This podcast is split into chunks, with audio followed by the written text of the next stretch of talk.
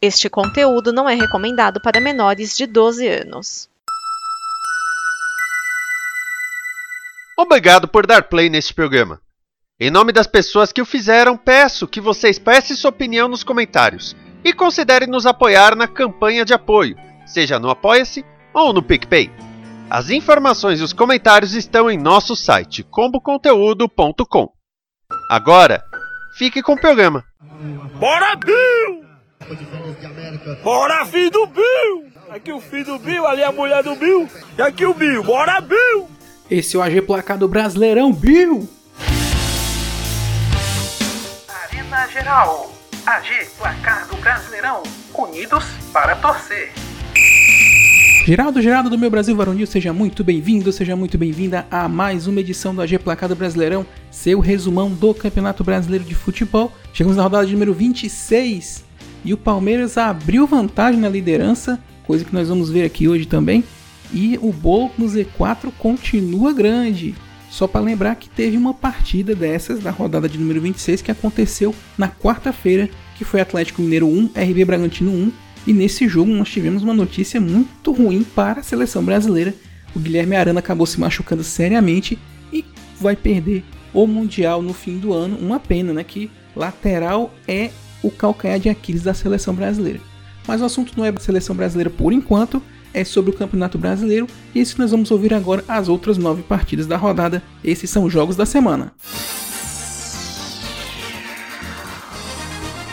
Se o líder é o mesmo, o vice-líder vai mudando toda a rodada. Dessa vez é o Internacional, vitória sobre o Cuiabá por 1 a 0 no Beira-Rio. O gol da vitória do Colorado só saiu no segundo tempo com Alemão, porém o Cuiabá teve a chance de empatar a partida, pois aos 44 do segundo tempo Edenilson acertou André dentro da área. O árbitro marcou o pênalti, mas o VAR o chamou e, após revisão, reverteu a sua decisão. O polêmico resultado, além de colocar o Inter na alça de mira do Palmeiras, colocou o Dourado no Z4. O Ceará voltou a vencer no campeonato, 2 a 1 sobre o Santos na Arena Castelão. Depois de sete partidas sem vencer, o Vozão jogou bem contra o ex-treinador Lisca. Os gols do time da casa foram feitos por Guilherme Castilho e Zé Roberto ainda no primeiro tempo. Na segunda etapa, Marcos Leonardo diminuiu a desvantagem do Santos. O resultado alivia um pouco a pressão do Vozão, que abre um pouco da zona perigosa.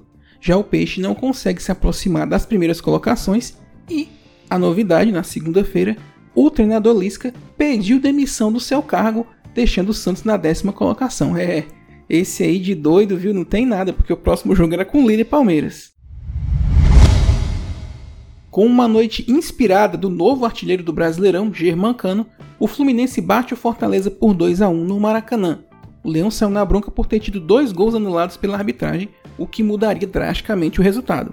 Cano, que não tem nada com isso, tratou de balançar as redes duas vezes. Thiago Galhardo descontou para o Fortaleza. O resultado mantém o Fluminense no bolo dos perseguidores do líder, enquanto o Fortaleza amarga a segunda partida sem vitória e volta a ver o Z4 se aproximar. Faltam 12. Na primeira final do campeonato, o Palmeiras venceu o Juventude por 2 a 1 no Allianz Parque. Rony abriu o placar para o verde da casa e Guilherme Parede empatou para o verde visitante. Coube a Zé Rafael desempatar e dar a vitória ao Palmeiras. De roupa nova, um uniforme verde claro que quase se confundiu com o branco do uniforme do Papo, o Palmeiras segue ainda mais líder. Já o Juventude segue ainda mais lanterna. No aprazível horário das 11 horas de domingo, Botafogo e América Mineiro ficaram no 0 a 0 no Newton Santos.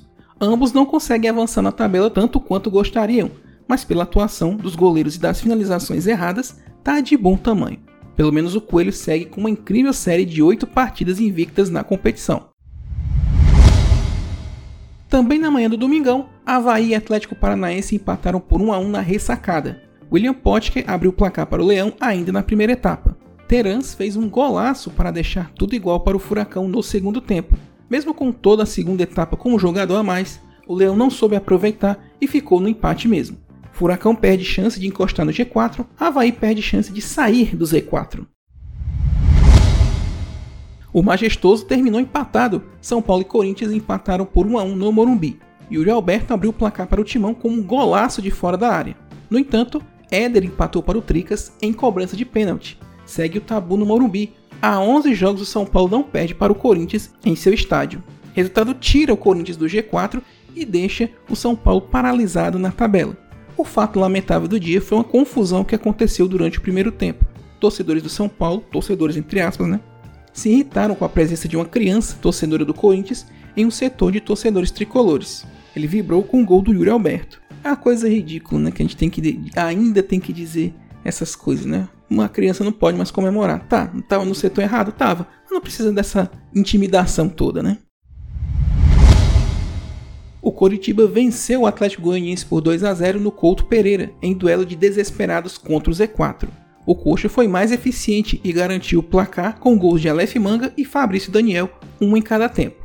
Esse resultado tira o Coritiba da zona de rebaixamento e mantém o drama do Dragão, que vê a saída da zona ainda mais difícil. E para fechar, o Flamengo foi a Goiânia e saiu com um empate contra o Goiás 1 a 1. A partida foi marcada por homenagens ao ex-presidente, cujo nome batiza o estádio da Serrinha, Railé Pinheiro, que morreu na semana passada. O time goiano abriu o placar no segundo tempo com o Dieguinho, após boa assistência de Pedro Raul. Porém, logo depois, Léo Pereira divide bola com o goleiro Tadeu dentro da área. Matheus França aproveita a sobra e marca. O juiz deu falta no goleiro, mas foi chamado pelo VAR e, vendo a imagem, voltou atrás, dando gol para o Flamengo. O Mengão agora é terceiro lugar, a 9 pontos do líder, ficando ainda mais difícil competir. Já o Goiás fica estacionado no meio da tabela. Faz, faz, olha o gol, olha o gol, faz, olha o gol, gol!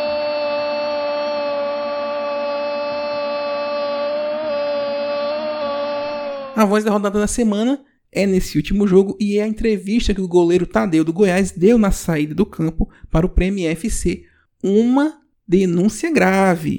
Declarações bem fortes do goleiro Tadeu sobre esse lance que decidiu o jogo para o Flamengo, né? o empate do Flamengo. E olha, bem capaz de ele ser punido, viu? Vamos ouvir. Queria que você falasse a respeito do lance polêmico. Não, todo mundo viu, não tem polêmica. Foi falta, a bola estava na minha mão, estava em posse minha. Eu, claramente, o jogador cabeceou a minha mão. E como é que eu vou segurar a bola se o cara cabeceia a minha mão? Talvez essa regra ainda eu não conheço, é, pode ser nova, porque eles talvez nem saibam da regra, né? Até um impedimento ali de um tiro de meta foi marcado. Difícil, cara, difícil porque a gente fez um grande jogo. Acho que a gente mereceu um resultado, fizemos um belo gol. E aí prejudicado dessa forma é, é complicado. E a gente esperava também que fosse tão diferente, por ser um árbitro que já está apitando o jogo dele sempre. Foi pressionado na volta do, do intervalo aqui. E, e aí o cidadão que está lá no VAR, que a gente conhece muito bem, porque não é a primeira vez que, que, que que prejudica o Goiás e é difícil, porque são dois pontos que a gente merecia ter ganhado e, e a gente perdeu. Não estou aqui tirando a minha culpa porque realmente a bola estava em minha posse. E se eu tivesse falhado também não teria é, vergonha nenhuma de vir aqui e, e, e, assumir meu erro. Mas o erro foi deles e, e, como eu disse, eu vou procurar essa regra porque eu não conheço. O que, que o árbitro Tadeu? Ele falou nada? Ele falou que ele apitou a falta e estava esperando a checagem do VAR. Ele deixou o lance correr justamente que ele deixou nós correr para poder dar uma interferida aí e favorecer a equipe deles.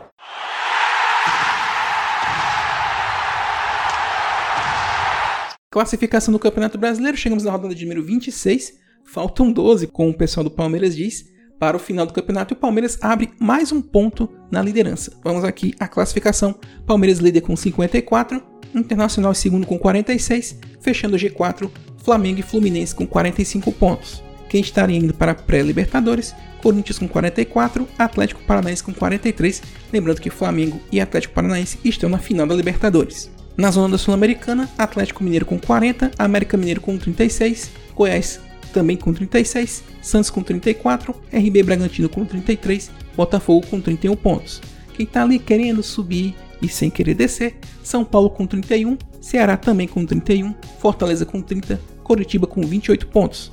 No Z4, Cuiabá com 26, Havaí com 25, Atlético Goianiense com 22 e na lanterna Juventude com 18 pontos ganhos.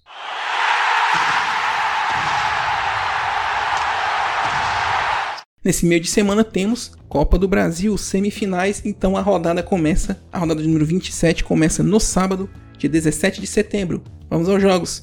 6 e meia da noite do sabadão, Havaí Atlético Mineiro na ressacada, 7 da noite, fechando o sábado, Botafogo e Coritiba no Newton Santos. Domingo, 11 horas da manhã, um aprazível horário de 11 horas, Bragantino e Goiás no Nabia Bichedi. 4 da tarde, tem Fla-Flu no Maracanã, Flamengo e Fluminense. Ceará e São Paulo no Castelão. 6 da noite, América Mineiro e Corinthians no Independência. Juventude Fortaleza no Alfredo Jaconi. 6 e meia da noite, temos clássico Palmeiras e Santos no Allianz Parque. Fechando domingo, 7 da noite, Atlético Paranaense e Cuiabá na Arena da Baixada. E segunda-feira, dia 19, 8 da noite, a rodada se encerra com o Atlético Goianiense Internacional no Antônio Ascioli. E é isso aí, minha gente. Esse foi a G Placado Brasileirão da semana. Nós somos a Arena Geral. Aqui o torcedor tem vez e tem voz.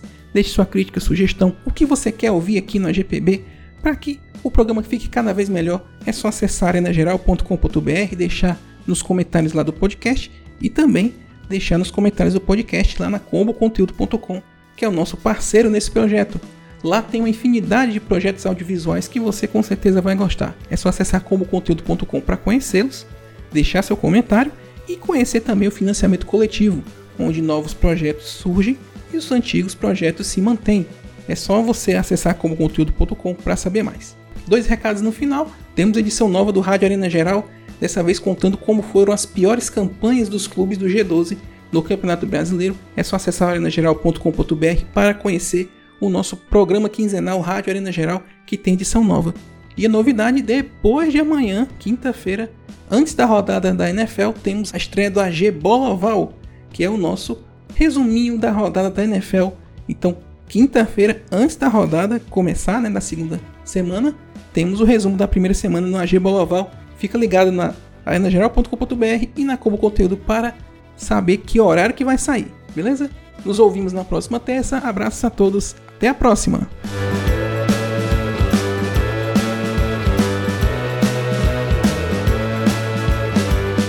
Esta é uma produção da Combo. Confira todo o conteúdo do amanhã em nosso site comboconteúdo.com.